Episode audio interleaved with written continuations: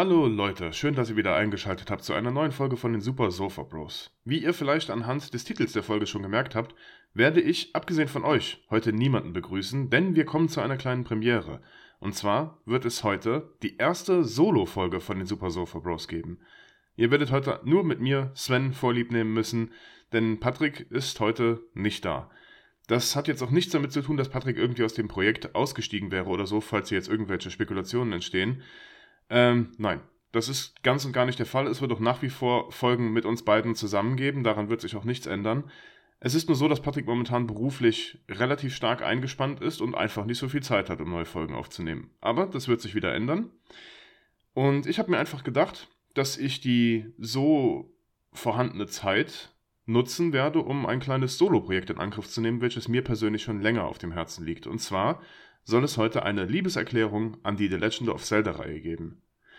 Tja, lange Rede, kurzer Sinn. Ich will gar nicht großartig um den heißen Brei herumreden und ich würde vorschlagen, dass wir sofort anfangen. Also, die The Legend of Zelda-Reihe ist eine etablierte Reihe von Nintendo. Und bevor wir mit der eigentlichen Liebeserklärung anfangen, möchte ich ein wenig den Ursprung der Reihe behandeln. Ähm, ja, The Legend of Zelda erschien erstmals 1986 in Japan und ungefähr ein Jahr später in Nordamerika und Europa für das Nintendo Entertainment System, also den NES. Weltweit verkaufte sich das Spiel, also der erste Teil, gut 6,5 Millionen Mal und war somit super erfolgreich. Ähm, tja, es ist der Wegbereiter oder der Mitbegründer des sogenannten Adventure-Genres und ähm, ich habe diesen Teil früher auch gespielt und ich hatte auch einen NES, wie ihr vielleicht wisst. Aber initial war es nicht dieser Teil, der meine Begeisterung für die Reihe komplett entfacht hat, auch wenn ich den Teil damals sehr genossen habe. Ähm, trotzdem bin ich der Meinung, dass man diese enorme Bedeutung, die The Legend of Zelda für die Reihe und für Videospiele im Gesamten hatte, gar nicht hoch genug einschätzen kann. Ähm, viele der hier eingeführten Gameplay-Elemente waren damals absolut neuartig und Wegbereiter für viele weitere Ideen in Videospielen, die heute absolut nicht mehr wegzudenken sind. Ähm, zum einen wäre da das Einführen einer offenen Spielwelt und das sogenannte nicht-lineare Gameplay. Also ihr wart nicht dazu gezwungen, von Punkt A nach B zu gehen, sondern es war euch auch damals schon relativ freigestellt, welches Areal ihr zuerst ansteuern möchtet. Ähm, jetzt ist es schon irgendwie seltsam, nach heutigen Maßstäben bei The Legend of Zelda von einer Open World zu sprechen, weil es wirkt jetzt ein bisschen weit gegriffen, aber damals war es tatsächlich so, dass Videospiele sich ausschließlich von links nach rechts und oder von unten nach oben abspielten. Ähm, und da kam die Gestaltung der Spielwelt in The Legend of Zelda regelrecht einer Revolution gleich. Ähm, obendrein war es dank eines batteriegestützten Speichers, der im Modul verbaut war, endlich möglich, den Spielstand des damals doch relativ umfangreichen Spiels zu speichern. Und das war damals nicht selbstverständlich. Ähm, weil sonst war es nicht möglich, den Fortschritt zu speichern. Das muss, muss man sich heute mal vorstellen. Und ähm, meistens ist es dann so gewesen, dass man nach dem Abschließen eines Levels ein Passwort erhalten hat, welches man sich dann aufschreiben musste. Und dann ist man eben an Anfang dieses Levels gestartet, von dem man sich zuletzt das Passwort notiert hat. Und bei The Legend of Zelda war es nun so, dass man den Spielstand wirklich abspeichern konnte und an dem Punkt weitermachen konnte, wo man zuletzt gespeichert hat.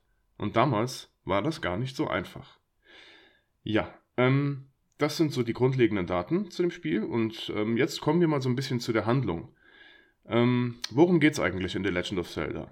Also, der böse Zauberer Ganon oder wahlweise auch Ganondorf überfällt das Königreich Hyrule und reißt das Triforce-Fragment der Kraft an sich. Das Triforce ist ein göttliches, mächtiges Relikt, welches ähm, von der Prinzessin Zelda bewacht wurde. Und ähm, diese zerbricht das Triforce daraufhin in acht Einzelteile, damit Ganon nicht alle Teile auf einmal an sich nehmen kann. Ähm, ja, Ganon sperrt die Prinzessin daraufhin ins Verlies und ihr müsst nun in der Rolle von Link alle Splitter des Triforce sammeln, die Prinzessin befreien und Ganondorf besiegen.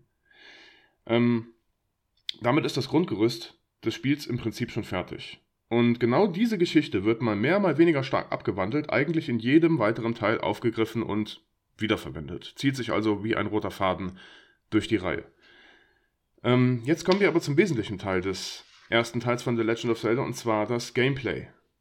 Die ähm, Welt, diese Oberwelt, die in The Legend of Zelda erstmals aufgemacht wurde, bestand damals aus 128 gleich großen Quadraten, die man bewaffnet mit Schwert und Schild relativ frei erkunden konnte. Während man Link aus der Vogelperspektive steuerte, aus so einer isometrischen Ansicht, und dabei wurde das Ganze dann in eine Oberwelt aufgeteilt, die in neun Dungeons mündete. Also ihr seid quasi auf der Oberwelt unterwegs gewesen und ihr musstet euch dann von dieser Oberwelt aus Zugang zu den neun verschiedenen Dungeons verschaffen. Ähm, manchmal stieß man dann auf der Oberwelt auf Hindernisse, die erst nach Erwerb bestimmter Gegenstände oder Schlüssel ähm, oder dem Lösen von Rätseln überwunden werden konnten. Und die Besonderheit war, dass das Gameplay-Konzept im Prinzip immer eine Kombination aus diesen Sachen war. Dass man zuerst einen neuen Gegenstand gefunden hat, mit dem man dann ein Rätsel lösen musste, und daraufhin hat man dann einen Schlüssel erhalten, der einem eine versperrte Tür aufgeschlossen hat oder so. Und ähm, dann war es so, dass am Ende jedes Dungeons ein Bosskampf auf einen wartete, ähm, nach dessen erfolgreichen Absolvieren man dann ein Stück des Triforce erhalten hat. Ähm, also im Prinzip gab es acht Dungeons, acht Bosse, acht Triforce-Splitter und der letzte Dungeon war halt ähm, der Kampf gegen Ganondorf im Schloss Hyrule. Ähm, ja, nach Abschluss des neunten Labyrinths konnte man die Prinzessin dann befreien und damit war das Spiel beendet. Ein besonderes Merkmal des Gameplays war also von vornherein schon der Einsatz verschiedener Items, mit denen man dann die Schwachpunkte von Gegnern ausnutzen musste, verschiedene Rätsel lösen musste, wie zum Beispiel mit Bomben Wände sprengen oder mit einer Leiter einen Fluss überqueren und sowas. Und genau diese Gameplay-Mechanik ist es, die sich bis heute durch die Reihe durchzieht. Ähm, jetzt umfasst die Reihe, Stand heute, 19 offizielle Hauptteile und zahlreiche Spin-offs, und in jedem dieser Teile ist genau dieses Gameplay mal mehr, mal weniger stark abgewandelt wiederzufinden. Ähm, jetzt dazu, wie die Idee zu der Reihe entstanden ist. Und zwar hat der geistige Schöpfer der Reihe, Shigeru Miyamoto, versucht, das ähm, Gefühl seiner Kindheit mit der Videospielreihe einzufangen. Und zwar ist er ähnlich wie Satoshi Tajiri damals aus der Pokémon-Folge ähm, in seinem Heimatort auf Erkundungstour gegangen und hat sich mit einem Stock bewaffnet durch ähm, Wälder und Höhlen gekämpft. Und das hat ihn dazu inspiriert, die The Legend of Zelda-Reihe zu entwickeln.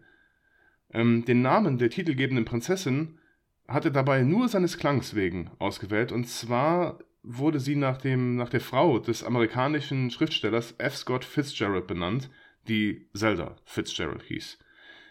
Aber genug von Trivia-Wissen und Ursprüngen, wir kommen jetzt endlich zu dem Zelda, das mein Feuer der Begeisterung für die Zelda-Reihe endgültig entfacht hat. Und zwar The Legend of Zelda Link's Awakening für den Game Boy. Mein allererstes Zelda sogar noch vor dem Original Zelda für den NES. Ähm, dieses Spiel erhielt vor wenigen Jahren, wie einige von euch vielleicht wissen, ein ziemlich gelungenes Remake, aber ich rede ganz speziell von dem Original aus dem Jahr 1993. Den bis dato vierten Teil der Hauptreihe. Ähm, die grundlegende Gameplay-Mechanik bleibt dabei eigentlich ziemlich gleich, aber Setting und Geschichte unterscheiden sich ziemlich stark vom Erstling und dem kurz vorher erschienenen A Link to the Past für den Super Nintendo. Ähm, damals war Link auf hoher See unterwegs und erlitt Schiffbruch. Und dann ist man auf dem, auf dem Strand der Insel Kokolind aufgewacht. Und Marin, eine Bewohnerin der Insel, hat Link dann in Obhut genommen und ihn wieder aufgepäppelt. Ähm, Link ist natürlich dankbar für die Hilfe, möchte die Insel aber schnellstmöglich wieder verlassen. Jetzt behauptet Marin aber, dass das unmöglich ist, weil die Insel von unendlichen Weiten an Meer umgeben ist. Und ähm, Link begibt sich daraufhin erstmal zum Strand, um sein verlorenes Schwert zu suchen, als er von einem sprechenden Uhu angequatscht wird. Und dieser sagt Link, dass er den Windfisch finden muss, der in einem Ei auf dem höchsten Berg der Insel schläft. Und ähm, dazu muss Link dann acht verschiedene Instrumente der Sirenen finden und den Windfisch damit aufwecken, damit er die Insel wieder verlassen kann. Und das alles findet dann wie gewohnt in acht verschiedenen Dungeons statt, behütet von acht Bossmonstern, und währenddessen lernt man dann die verschiedenen Bewohner der Insel kennen. Tja, und Link lernt die Bewohner dann besser kennen, freundet sich auch mit diesem an, aber im Laufe seines Abenteuers erfährt Link, dass Kokolind eigentlich gar nicht wirklich existiert und nur im Traum des Windfisches stattfindet. Wenn Link diesen jetzt also aufweckt, verschwinden die Bewohner der Insel. Und die Monster, gegen die Link kämpft, versuchen eigentlich nur ihre Existenz zu beschützen. Und ähm, der Windfisch wird aber ständig von Albträumen geplagt, ähm, die sich dann zu diesen Monstern manifestieren. Er kann aber selbst nicht aufwachen und will unbedingt geweckt werden, weshalb er sich zu der Form dieses Uhus manifestierte, der Link zuvor am Strand angesprochen hat und so durch das Abenteuer leitet. Ja, ähm, Link findet die Instrumente alle und lernt von, von Marin die Ballade des Windfisches, mit der er den Fisch dann aufwecken kann. Der Windfisch erwacht, Link wacht auf dem Wasser treibend auf und der Windfisch verschwindet am Horizont. Das Abenteuer ist zu Ende und Link begibt sich zurück nach Hyrule. Ähm, ja, so die Story kurz zusammengefasst, aber was genau macht dieses Spiel denn so besonders für mich? Das sind zum einen die Erinnerungen, die ich an dieses Spiel habe. Denn als ich das Spiel das erste Mal gespielt habe, habe ich nämlich im Krankenhaus gelegen. Ähm, ich musste damals am Fuß operiert äh, werden und war ungefähr eine Woche da. Und mit meinen jungen acht Jahren war es gar nicht so einfach, von Familie und Freunde getrennt zu sein. Und ähm, quasi bewegungsunfähig konnte ich auch nichts machen. Ich konnte nicht aufstehen, ich konnte nicht draußen spielen. Und so habe ich The Legend of Zelda Link's Awakening auf dem Game Boy gespielt. Ähm, und das Spiel hat mich vom ersten Moment an in seinen Bann gezogen. Da waren diese schrulligen, aber sympathischen Charaktere, die die Insel bewohnt haben, die skurrilen Kreaturen, die eigenartige Story. Ich meine, ein träumender Windfisch, der aussieht wie ein Wal, der in, einem, der in einem Ei lebt und sich eine ganze Welt erträumt. Das war damals echt abgefahren. Und die Geschichte war weird und, und seltsam, aber auch super kreativ. Und ähm, das Ende auch sogar ein bisschen traurig und melancholisch. Und ähm, das Gameplay war Zelda-typisch halt einfach gut und hat echt Spaß gemacht. Und das hat dem Ganzen natürlich nur geholfen. Und ähm, was ganz besonders in Erinnerung bleibt, sind die ersten Schritte, die ich damals auf der Insel gemacht habe. Und zwar eine ganz besondere Szene, an die sich viele Spieler dieses Spiels erinnern dürften, war, ähm, es gibt da so einen Händler auf der Insel und der verkauft einem eine Schaufel, die aber wahnsinnig teuer ist. Und bevor man diese Schaufel hat, ist es relativ schwer in diesem Spiel, an Rubine, also die Währung, die man in der Zelda, im Zelda-Universum braucht, um Sachen zu kaufen, heranzukommen. Und jetzt gibt es die Möglichkeit, sich diese Schaufel auch zu klauen. Also man muss die gar nicht bezahlen. Man hat die Möglichkeit, den Händler zu bestehlen. Und das geht halt, indem man sich den Gegenstand schnappt. Normalerweise geht man hin an den Tresen, nimmt sich den Gegenstand und bringt diesen zu dem Händler, um ihn zu bezahlen. Und jetzt hat man aber die Option, den Gegenstand vom Tresen zu nehmen, so schnell um den Händler herumzulaufen, dass dieser sich nicht rechtzeitig drehen kann und dann den Laden zu verlassen, ohne dafür zu bezahlen. Und schwupp, hat man die Schaufel quasi umsonst, die damals echt viel Geld gekostet hat, und konnte damit anfangen, Rubine auszubuddeln. Jetzt ist es aber so, dass man danach nicht den Fehler machen sollte, zu dem Händler zurückzukommen, denn dann rächt, er sich, die, äh, rächt sich dieser für den Diebstahl und erschießt euch mit einer Laserpistole. Und dieses, dieses Ereignis ist mir so krass im Gedächtnis geblieben, weil mich das damals mit meinen acht Jahren echt schockiert hat. Ich war geschockt. Ich habe das du, du gehst in diesen Laden zurück, dann ändert sich die Musik plötzlich und dann steht der, der Händler da und knallt dich mit der Laserpistole einfach ab, weil du ihn bestohlen hast. Und das war's. Schwupps, warst du tot. Und ähm, ja, nicht nur dieses, dieses Erlebnis ist mir im Gedächtnis geblieben, sondern auch andere Dinge, wie zum Beispiel auf der Insel läuft auch ein seltsam aussehender Blob rum, der sieht aus wie so ein Schleim, der vollkommen zusammenhangslose Dinge rausschreit. Und zwar in der Originalversion auch einen Satz, nie ohne Kondom, der dann später in der, in der, ähm, im Remake ähm, rausgeschnitten wurde. Und ähm, ja, das waren halt so diese Erlebnisse, die dieses Spiel für mich ganz besonders gemacht haben und die ich bis heute in Erinnerung habe. Und seitdem bin ich ein Riesenfan der Zelda-Reihe. Und ähm, daraufhin habe ich natürlich dann auch spätere Inkarnationen der Reihe nachgeholt. Aber Link's Awakening hat bis heute einen ganz besonderen Stellenwert bei mir. Und ähm, um nochmal auf den Händler zurückzukommen, die Musik, die in dem Laden spielt, hat natürlich maßgeblich dazu beigetragen, dass ich mich bis heute an dieses traumatische Kindheitserlebnis erinnere. Aber hört mal selbst rein, hier ein kurzer Ausschnitt.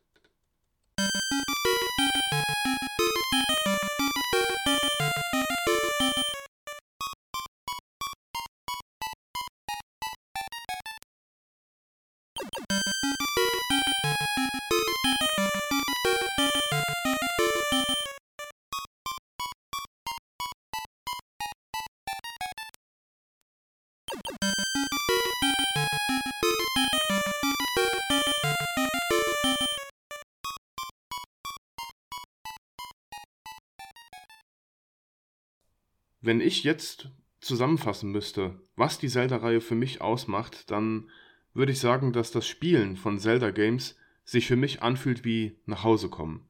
Es ist vertraut, es ist angenehm, man kennt diese bekannten, wunderschön komponierten Melodien, die Jingles, die man beim Bewerb von Items hört oder beim Lösen von Rätseln, die eigenartigen, aber auch einzigartigen Figuren, die man in manchen Teilen wieder trifft, die epischen Bosskämpfe, das kreative Gameplay, die ausgefallenen Dungeons und die Vielschichtigkeit mancher Geschichten, die nur am Anfang oberflächlich erscheinen, denn die sind verdammt oft besser geschrieben, als man im ersten Moment meint.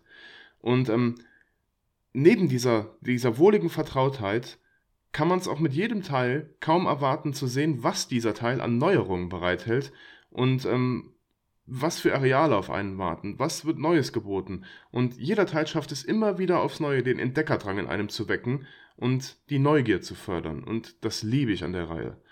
Und in meinen Augen ist ein besonders gutes Beispiel für diese Formel mein absoluter Lieblingsteil. Und zwar The Legend of Zelda Majora's Mask.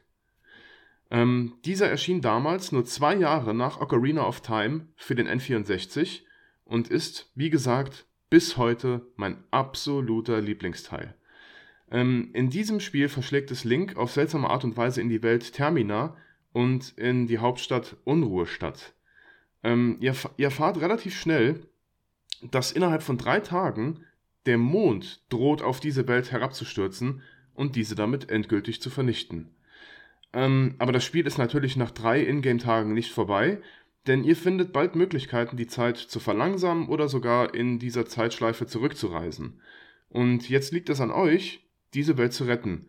Denn die Bewohner von Unruhstadt ignorieren die drohende Katastrophe komplett und wollen sogar das alljährliche Festival abhalten.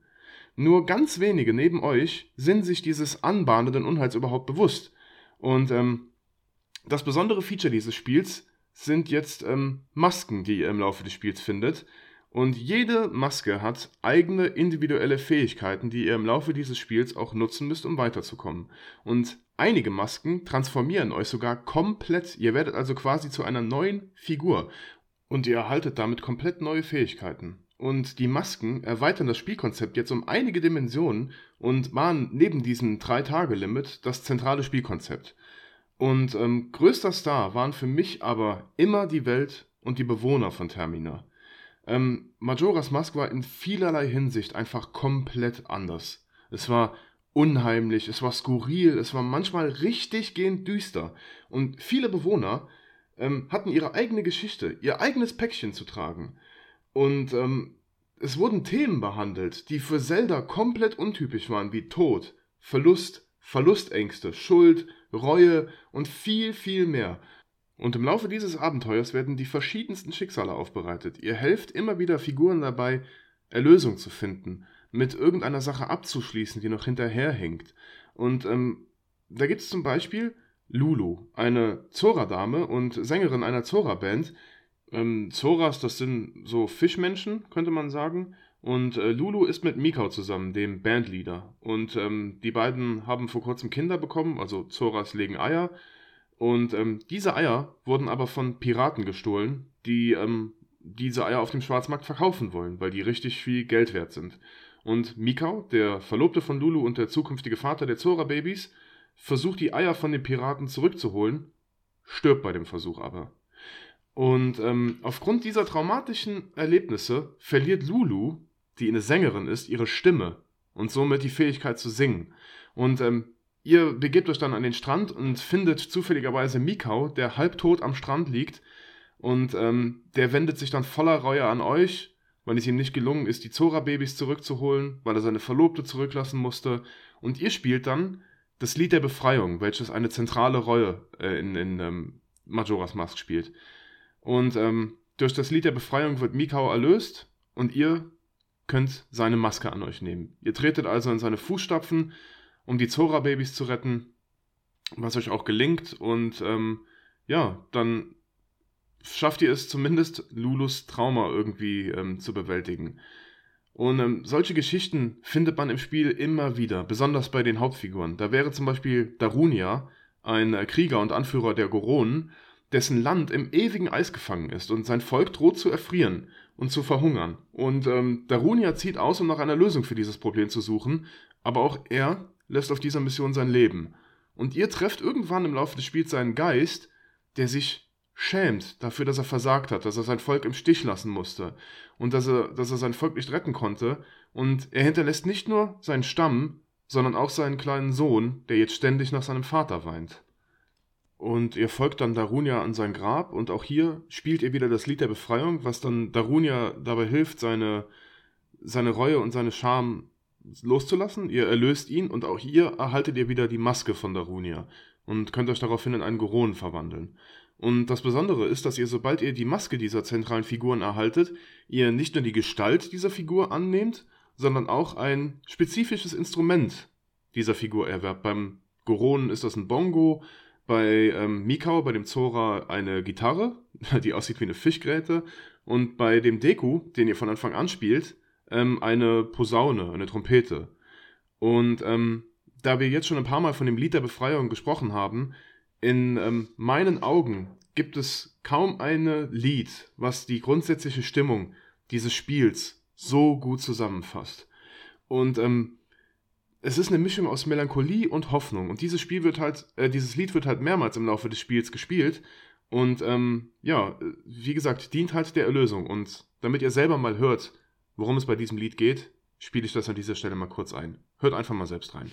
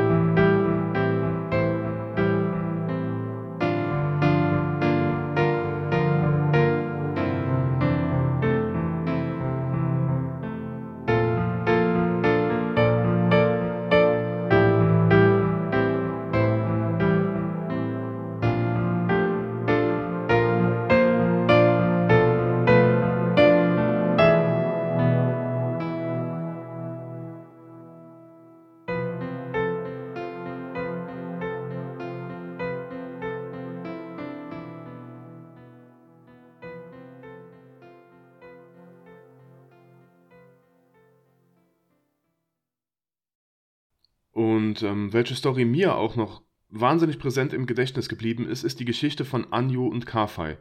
Das sind zwei Bewohner von Unruhestadt, die eigentlich heiraten wollten. Und Kafei verschwindet plötzlich, aber Anju spürt von Anfang an, dass irgendwas nicht in Ordnung ist, denn es sieht Kafei nicht ähnlich, dass er einfach verschwinden würde. Und später stellt sich heraus, dass Kafei durch einen bösen Zauber in ein Kind verwandelt wurde und Anju so lange beschämt aus dem Weg gegangen ist, bis er eine Lösung für dieses Problem gefunden hat.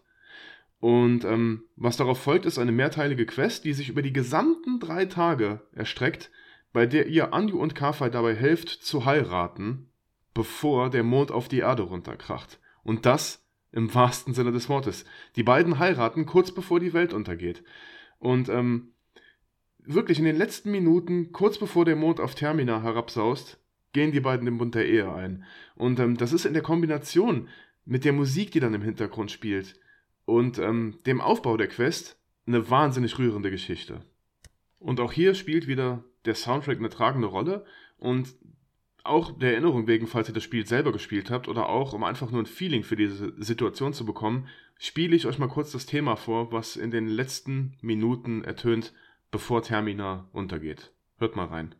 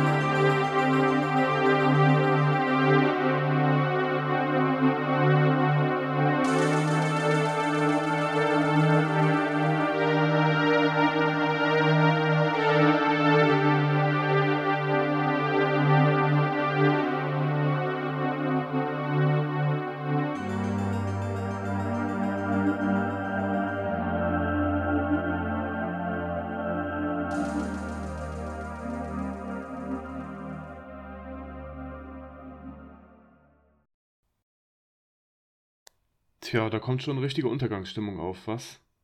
Also, Majora's Mask erzählt viele solcher Geschichten und allesamt spielen sich in ihrem eigenen kleinen Kosmos ab und haben geradezu menschliche Schicksale.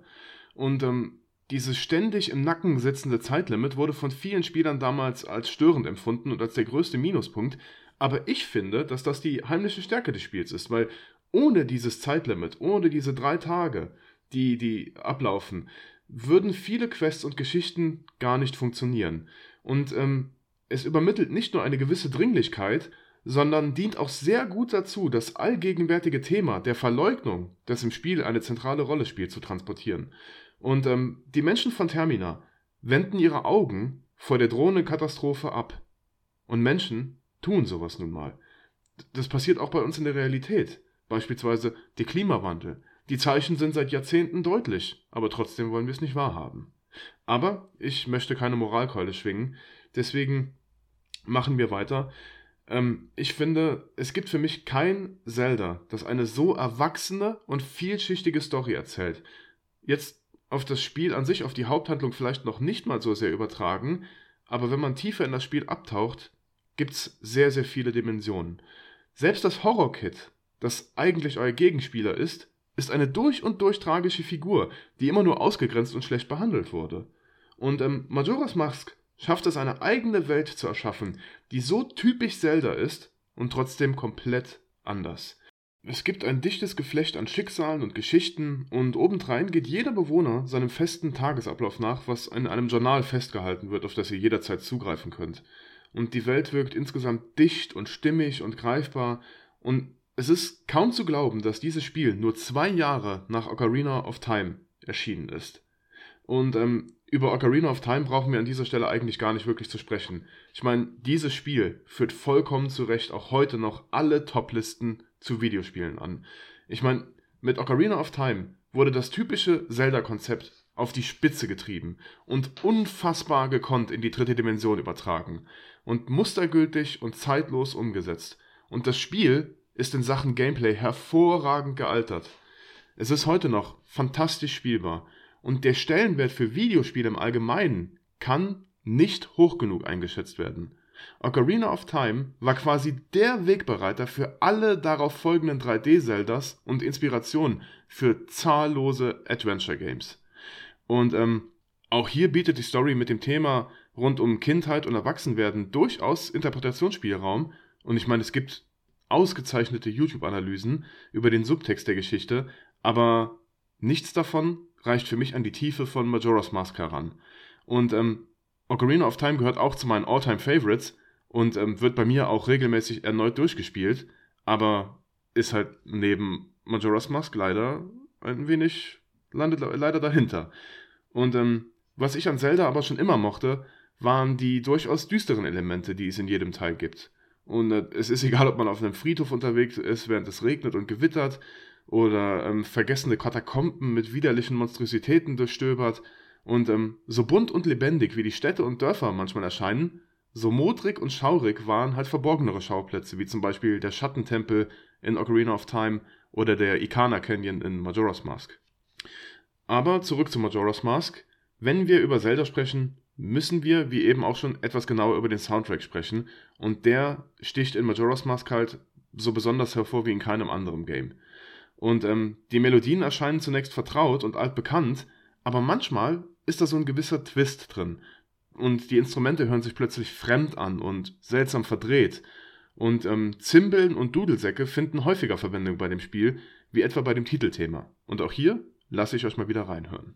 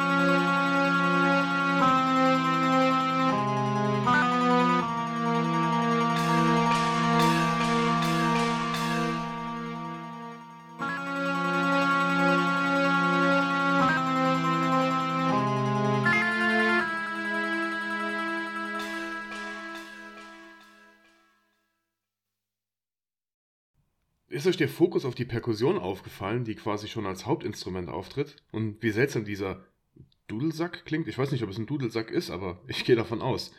Ja, und ähm, ich finde auch dieses Titelthema spiegelt perfekt wider, wie anders Majora's Mask ist. Und nicht nur aufgrund der Andersartigkeit, sondern auch aus eben aufgeführten Gründen ist Majora's Mask mein absoluter Lieblingsteil.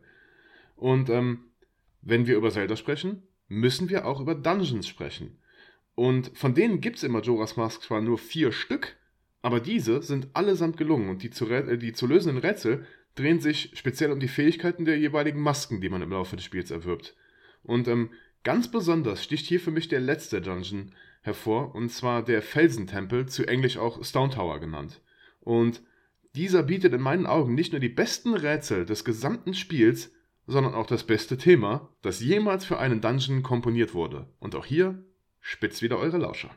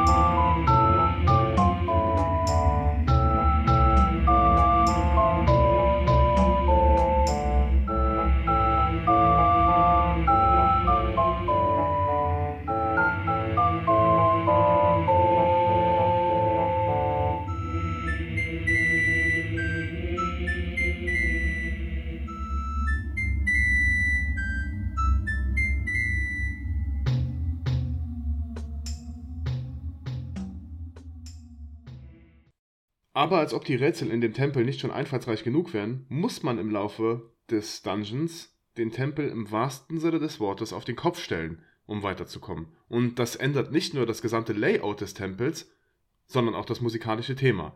Und damit wir hier einen Vergleichswert haben, spiele ich auch das auf Kopf gestellte Thema nochmal ab. Einfach mal reinhören.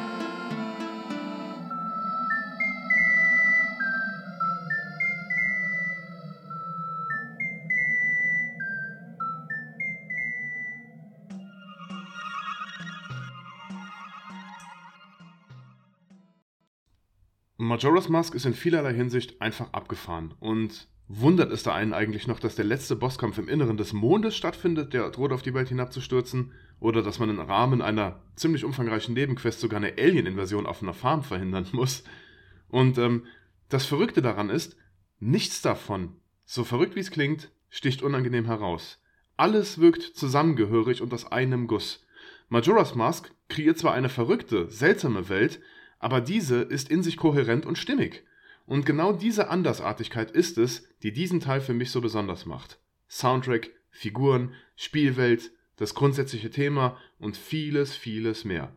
Und trotz allem ist es ein typisches Zelda. Durch und durch. Und man spürt diese DNA an jeder Stelle. Ein wirklich besonderes Spiel. Für mich jedenfalls. Aber nicht nur Majora's Mask hat auf ewig einen Platz in meinem Herzen, auch viele darauf folgende Teile wurden von mir ausgiebig gespielt und geliebt. Insbesondere die 3D-Teile, die für die großen Konsolen erschienen. Wind Waker zum Beispiel erschien erstmals für den GameCube und sorgte damals für einige Kontroversen, da die Fans ein erwachseneres und realistischeres Zelda erwarteten. Ähm, was wir am Ende bekommen haben, war ein cartooniges, an Studio Ghibli-Filme erinnerndes Werk von Nintendo. Und ähm, wenn man sich aber erstmal auf den Grafikstil einlassen konnte, wurde man mit einem charmanten und pfiffigen Adventure belohnt und ähm, das nebenbei bemerkt ein ziemlich cooles Kampfsystem hatte. Ähm, Minish Cap was für den Game Boy Advance erschien, ähm, basierte grafisch schon auf Wind Waker, ähm, hatte aber einen handgezeichneten Grafikstil, der mit einer sehr schönen Pixeloptik glänzte. Und da war die Besonderheit, dass man Link mit Hilfe einer Kappe in ein Miniaturwesen verwandeln konnte, was die Spielwelt grundsätzlich änderte. Und ähm, auch da ist man auf sehr viele kreativ gestaltete Areale getroffen. Ähm, dann erschien schließlich Twilight Princess, was ebenfalls für den GameCube erschien, und das war dann der realistische Teil, auf den Zelda-Fans so lange gewartet hatten. Und ähm, die Story war wieder düsterer, vom Tenor sogar ganz ähnlich wie Majora's Mask, aber, aber ein bisschen bodenständiger. Und Link war ein junger Erwachsener. Ähm, viele altbekannte Elemente wurden in diesem Teil bis zur Perfektion hin verfeinert und es sind erneut neue kreative Ideen eingefügt worden, die sich aber homogen in das Gesamtkonzept von Zelda integriert haben. Und ähm, ganz neu war eine Parallelwelt, in der Link sich nur als verfluchter Wolf fortbewegen konnte. Ähnlich wie bei A Link to the Past als Hase, nur war Link in der Gestalt eines Wolfs recht wehrhaft. Begleitet wurde er dabei von Midna, einem Schattenwesen, das immer einen zynischen oder frechen Spruch auf den Lippen hatte. Und ähm, wie so oft hatte das Spiel aber mehr zu bieten und Midna entpuppte sich als hervorragend geschriebener Charakter mit einer vielschichtigen Persönlichkeit. Und auch die Dungeons waren wieder hervorragend gestaltet und brachten einige meiner absoluten Serienfavoriten zutage. Beispielsweise das Wolkenschloss oder die verschneite Behausung eines riesigen Yetis. Ähm, später sollte Twilight Princess dann auch für die Wii umgesetzt werden und wurde dabei komplett gespiegelt. Link, der eigentlich Linkshänder war, musste sein Schwert nun in der rechten Hand tragen, da ein Großteil der Spielerschaft halt rechtshändig war. Ähm, die Bewegungssteuerung funktionierte aber überraschend gut. Speziell das Ziel mit Pfeil und Bogen ging ziemlich locker flockig von der Hand. Als nächstes 3D-Zelda folgte dann Skyward Sword. Und wie ihr vielleicht aus unserer Open World Folge wisst, über diesen Teil sprechen wir heute nicht, denn ich möchte über die Dinge sprechen, die ich liebe. Dann folgte A Link Between Worlds, ein Spiel für den Nintendo 3DS, das ähm, auf Link to the Past basierte, dieselbe Karte verwendete, dieselbe Oberwelt, ähm, und auch die Geschichte mehr oder weniger neu auflegte. Ähm, und man war dazu in der Lage, von einer 3D-Perspektive mittels dem Hineinteleportieren in Gemälde in eine 2D-Perspektive zu wechseln, was immer wieder für sehr kreative Rätsel verwendet wurde. Jetzt kommen wir zu dem Zelda, das eine neue Ära in dem The Legend of Zelda Franchise einläutete, und zwar The Legend of Zelda Breath of the Wild, der bisher neueste Teil der Reihe. Breath of the Wild macht vieles anders, aber das ist nichts Schlechtes. Ich mag den Teil. Sehr sogar. Und hier wurde erstmalig eine Open World aufgemacht, die den Entdeckerdrang in den Spielern zu wecken wusste wie kaum eine offene Welt zuvor. Die etablierte Konkurrenz wie Assassin's Creed und Far Cry von Ubisoft oder The Witcher von CD Projekt Red mussten sich plötzlich warm anziehen. Ähm, während die eben genannten Beispiele ihre Oberwelt mit Symbolen zukleistern und den Spieler systematisch anleiten und geradezu an die Hand nehmen, ist die Welt und die Navigation in Breath of the Wild bedeutend minimalistischer, entschlackter und somit ungleich intuitiver und natürlicher. Wenn ihr etwas seht, dann könnt ihr auch dahin. Grenzen gibt's fast keine. Ihr könnt überall hochklettern und sobald ihr den Gleitschirm am Anfang des Spiels erworben habt, von Anfang an überall hin und die Welt jederzeit frei erkunden. Und ähm, wo ihr zuerst hingeht, ist komplett euch überlassen. Es gibt immer und überall etwas zu entdecken. Und zudem greift das Spiel ähm, auf ziemlich ausgeklügelte Physikspielereien zurück, die auch unkonventionelle Lösungswege erlauben. Ähm, Bäume fällen und als Brücke benutzen? Kein Problem. Mit einem großen Fächer ein Segelboot antreiben? Ebenfalls möglich. Explosive Fässer einen Hang runterrollen und in eine Gegnergruppe sausen lassen? Geht ebenfalls. Wenn es eine Sache gibt, die mir persönlich weniger gefallen hat, dann war das die Abkehr von bewährten Dungeons. Stattdessen muss man in Breath of the Wild über 100 Mini-Dungeons finden und auch wenn diese teils sehr kreativ waren, kam keines davon auch nur ansatzweise an einen Felsenturm oder an einen Wolkentempel heran. Davon ab war ich von Breath of the Wild aber ziemlich begeistert. Kommen wir zur Kritik an der Reihe. Sucht man nach Kritik an der Zelda-Reihe, wird man nicht so wahnsinnig viel finden. Ältere Teile gelten als Wegbereiter des Genres und setzen bis heute gültige Maßstäbe, neuere Teile verfeinern bestehendes und setzen die Messlatte noch ein Stück höher. Vor dem Erscheinen von Breath of the Wild wurde der Reihe vorgeworfen, keine wirkliche Evolution zu durchlaufen. Und auch wenn sich erstmalig gewisse Abnutzungserscheinungen gezeigt haben, verstummte diese Kritik mit Breath of the Wild plötzlich. In Sachen Open World Games war Zelda auf einmal der Platzhirsch und das Nonplusultra. Jüngste Meisterwerke wie das ziemlich neue Elden Ring von FromSoft haben bei der Gestaltung ihrer Open World offensichtlich Nachhilfe bei Breath of the Wild in Anspruch genommen. Manchmal ist die Kritik jedoch auch von gesellschaftlicher Natur, besonders wenn es um das Frauenbild geht, und hier hat Zelda, ähnlich wie Super Mario, tatsächlich Nachholbedarf. The Damsel in Distress, die Jungfer in Nöten, ist seit jeher ein tragendes Motiv der Reihe und wenn wir mal ehrlich sein wollen, schon lange nicht mehr zeitgemäß. Zwar haben Twilight Princess und Breath of the Wild der Figur Zelda und ihrem Charakter mehr Schichten verliehen und sie zu einer komplexeren Persönlichkeit gemacht, aber am Ende läuft es immer darauf hinaus, dass Zelda ein passiver, inaktiver Teil der Handlung bleibt. Eigentlich ist Zelda sogar eine ziemlich wehrhafte Figur mit beeindruckenden magischen Fähigkeiten, wie so manches Spin-off zeigt, wie zum Beispiel Super Smash Bros. oder auch Hyrule Warriors. Ähm, gezeigtes Material zu Breath of the Wild 2 erweckt dabei aber den Anschein, dass hier ein bisschen nachgebessert wird und ähm, Zelda scheint einen wichtigeren und aktiveren Teil der Handlung einzunehmen. Und wie groß dieser Handlungsanteil dann tatsächlich ausfällt, wird sich aber erst zeigen, sobald der jüngste Ableger endlich erschienen ist. Aber wie sieht es mit der Zukunft der Reihe aus? Wie wir mittlerweile wissen, soll es ja auch mit Breath of the Wild weitergehen, genauer gesagt mit dem zweiten Teil. Dieser wurde unlängst auf das Frühjahr 2023 verschoben und befindet sich somit für eine direkte Fortsetzung ziemlich lange in Entwicklung. Das bisher gezeigte Material sieht aber vielversprechend aus und verspricht einige interessante Neuerungen. Und wenn das recht neue Konzept von Breath of the Wild jetzt noch weiter verfeinert und mit sinnvollen Neuerungen ergänzt wird, wartet meiner Meinung nach nicht weniger als ein neues Meisterwerk aus dem Hause Nintendo auf uns. Aber wie geht's nach Breath of the Wild 2 weiter? Ich denke, dass vielleicht eine Trilogie möglich wäre, die ziemlich direkt an die Geschehnisse von Skyward Sword anknüpft bzw. direkt davor spielen wird. Vorausgesetzt, die Geschichte wird mit Breath of the Wild 2 nicht abgeschlossen und zum jetzigen Zeitpunkt weiß das keiner. Ich glaube auch nicht, dass Nintendo sich mit weiteren Iterationen von der Open World wegbewegen wird. Wahrscheinlich werden auch zukünftige Titel auf eine offene Spielwelt zurückgreifen. Und wie das jeweilige Setting dann aussehen wird, kann zum jetzigen Zeitpunkt nur spekuliert werden. Bei Breath of the Wild fällt mir aber auf, dass sich Nintendo vermehrt von der asiatischen Mythologie inspirieren lässt, sowohl von der japanischen als auch von der chinesischen, der indonesischen, der indischen und so weiter. Es sind viele verschiedene kulturelle Einflüsse und Ideen spürbar, die für zukünftige Ableger vielleicht noch weiter ausgebaut werden. Ähm, ich hoffe nur, dass die bewährte Dungeon-Struktur zurückkommt und mehr wünsche ich mir erstmal eigentlich gar nicht, weil das grundsätzliche Konzept von, The Breath, von Breath of the Wild mir schon sehr, sehr gut getaugt hat.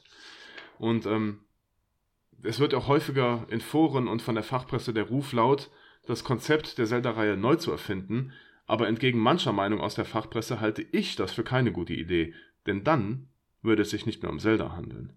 Und Breath of the Wild hat schon sehr, sehr vieles richtig gemacht. Viele neue intuitive Spielideen eingeführt ohne die DNA der Zelda-Reihe zu verbessern. Und darauf kommt es meiner Meinung nach an.